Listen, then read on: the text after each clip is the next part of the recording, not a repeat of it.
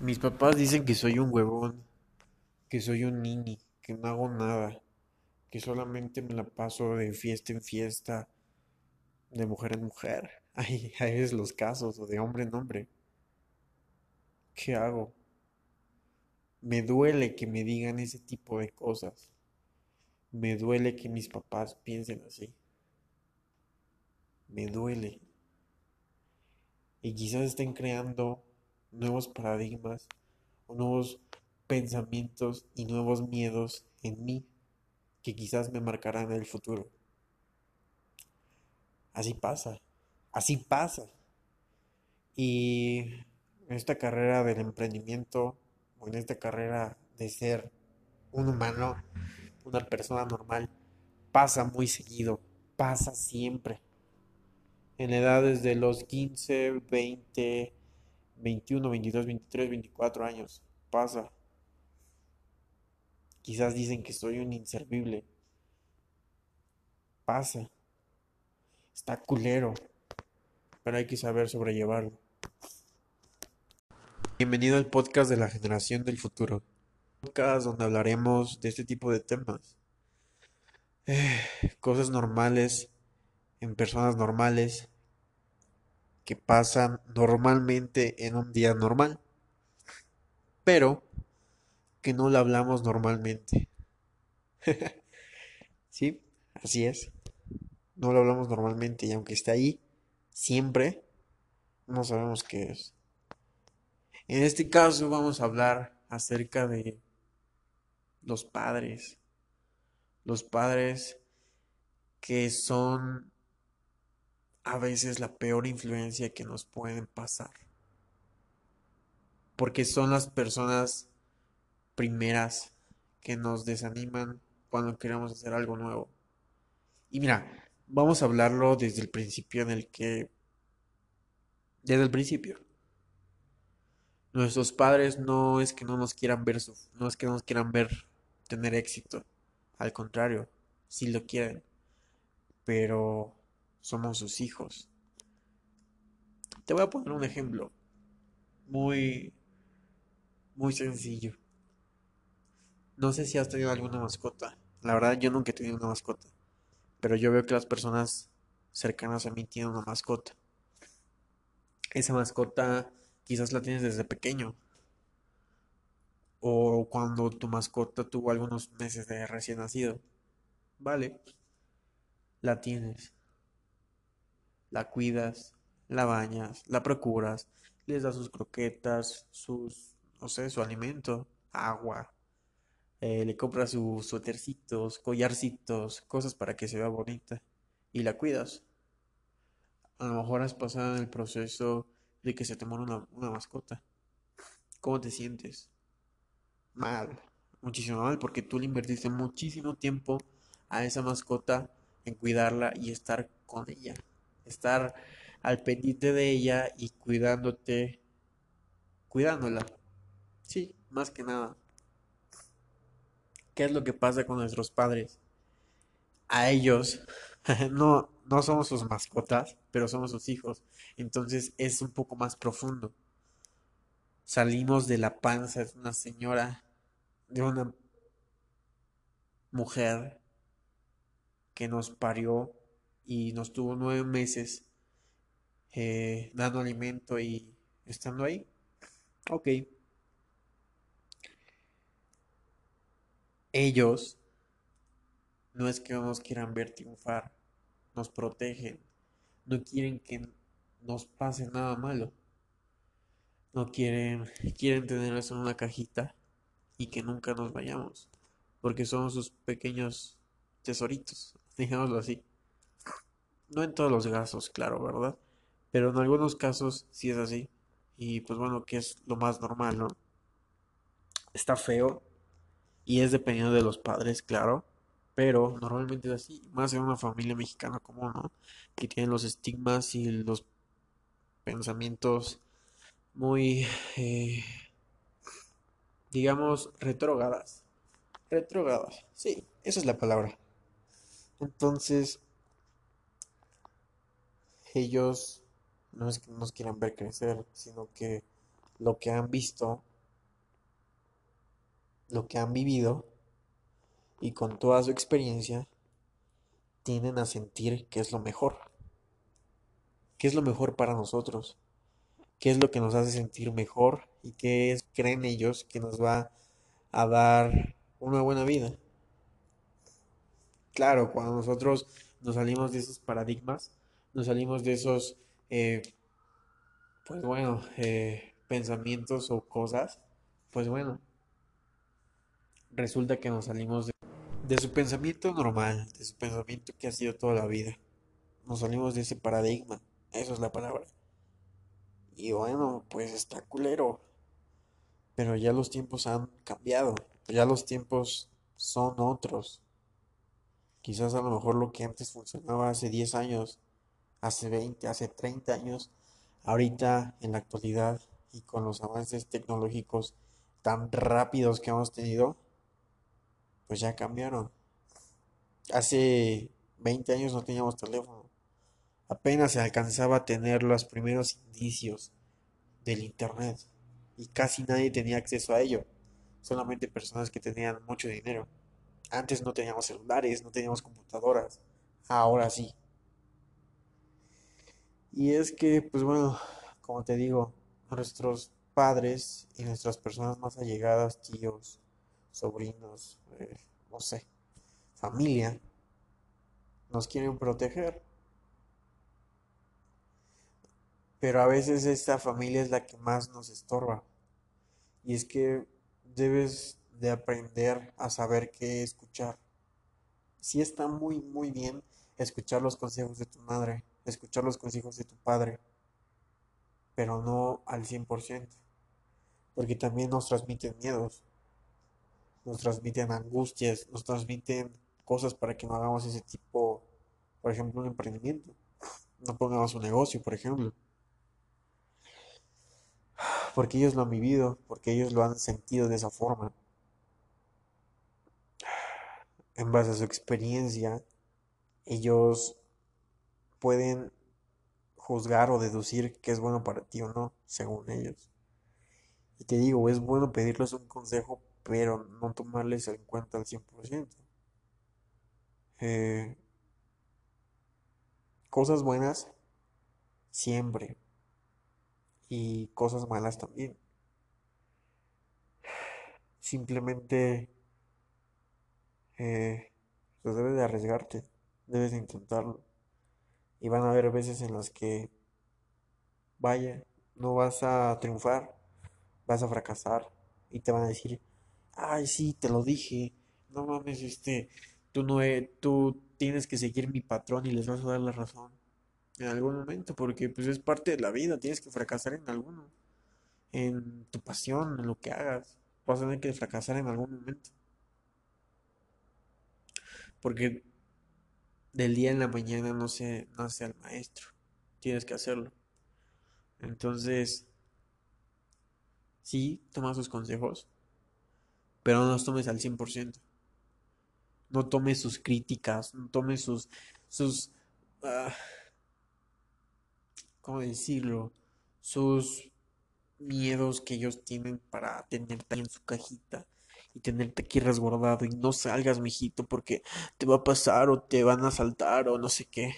Pues sí, puede que sí sea cierto y puede ser que, que sí te vaya a pasar, pero mira, es parte de la experiencia y si te asaltan ya vas a saber que no debes de pasar por esa calle, porque ahí asaltan. Ahora vete por esta calle porque ahí no asaltan o ya no te vayas en el camión de las 7 de la noche porque luego a veces tienen a saltar ahí, Un ejemplo. Es en base a la experiencia en la que vas aprendiendo. Tienes que hacerle caso a las personas que ya hayan hecho lo que tú quieras construir.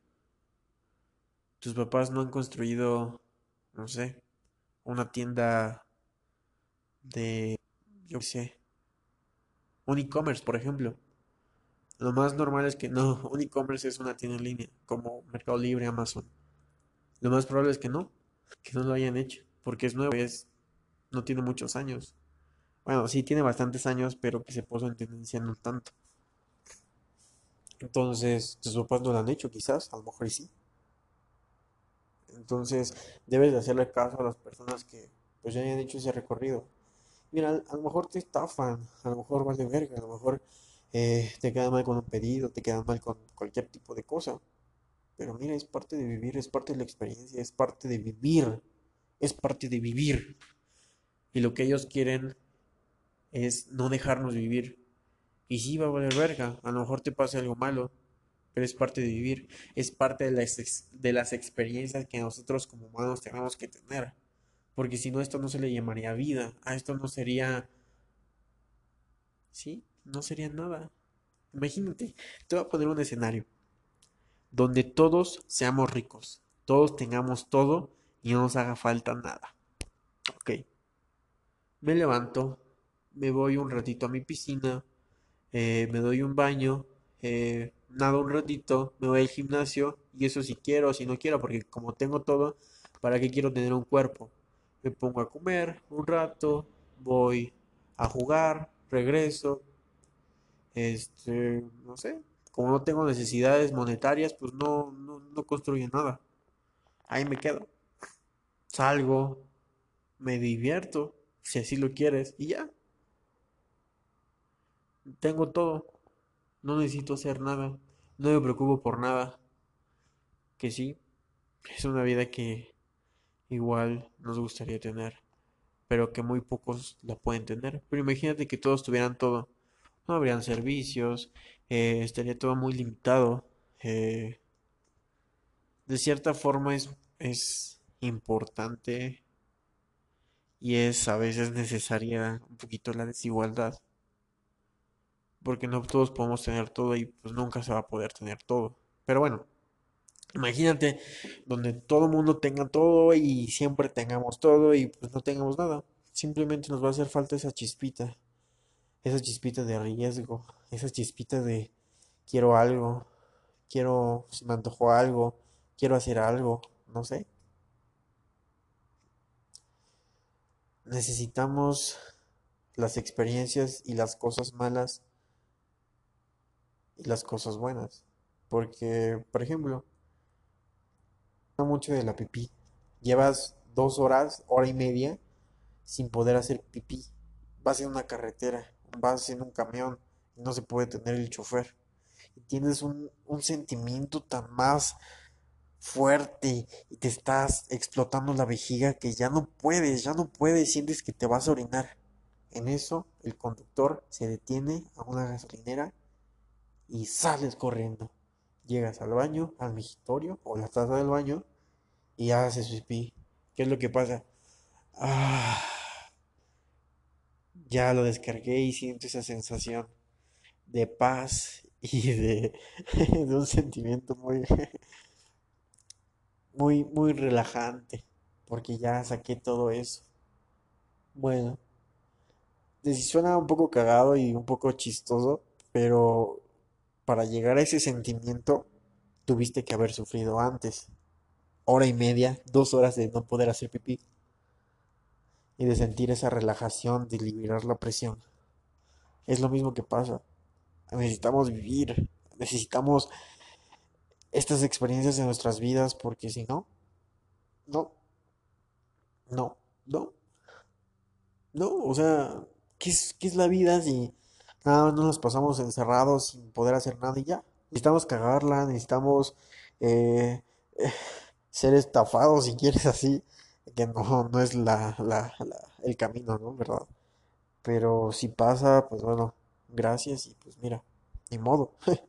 El gracias es como de, gracias porque ya viví esta experiencia y ya no lo voy a volver a hacer. No es como de gracias, o sea, no. Entonces necesitamos vivir. Y, el consejo que te traigo es que tus, no le hagas caso a tus padres al 100% ni a tus tíos. Si encontraste ya tu pasión, crees haberlo encontrado, dedícate a eso. Dedícate a hacerlo y a crearlo. Si de verdad es tu pasión, en algún momento te va a llegar, te va a llevar a algo, te va a llevar a algún lado. Si te gusta pintar, en algún momento tus pinturas van a ser reconocidas o las vas a vender caras, por ejemplo. Si te gusta hacer fotografía, en algún momento tus fotografías, dependiendo de lo que tú quieras, van a llegar a hacer lo que hacer una galería de arte, a venderlas por miles de pesos, de dólares, no lo sé, simplemente porque tú eres el autor. Dedícate a eso, sin importar lo demás. Y es que yo sé que a veces las críticas son muy culeras y son muy duras y son muy duras y que no mames, o sea, ¿por qué me estás haciendo esto? Tienes que apegarte al sistema que nosotros hemos tenido en toda la pin toda nuestra pinche vida. Y es que a veces encabrona y puta porque no te dejan hacer lo que tú quieres, porque ellos saben y piensan que eso es lo correcto, y a veces no es lo correcto, para ti no, para ti no es lo correcto, porque eso no te nace, eso no te apasiona, y si no has encontrado tu pasión, mira, no hay problema, tú dedícate a encontrar lo que a ti te guste y, en fin, lo que te haga ser feliz, que eso es lo que venimos. Hazle caso a las personas que sí que hayan conseguido lo que tú quieres conseguir. Simplemente es eso. Tus papás, los amo, los amas, y yo amo los míos, y ahí están. Están muy bien, ellos ya vivieron, pero la vida es tuya. De nadie más, es tuya. Tú decides qué hacer con tu vida. Los demás no deciden por ti. Y bueno, esto ha sido el episodio del día de hoy. Espero lo hayas disfrutado. Espero que te haya ayudado aunque sea en algo, aunque sea a aclarar tus pensamientos. Quizás a lo mejor no te ayudó. Pues bueno, está bien también. Pero si te gustó, pues me ayudarías mucho compartiendo este contenido y siguiéndome. Me gustaría poder llegar a más personas y quizás con mis palabras poder ayudarlos, sinceramente. No te quiero vender nada por ahora. quiero poder ayudarte y esa es mi verdadera verdadera meta contigo. En verdad quiero ayudarte. Y si puedo ayudarte y está en mis posibilidades, lo haré. Porque no he padecido, pero sí he vivido mucho de esta situación un poco a fondo y un poco, no fuerte, pero sí muchas críticas que te tienes que hacer, pues bueno, un caparazón de comentarios. Entonces, si te puedo ayudar en algo, pues bueno, no dudes en escribirme.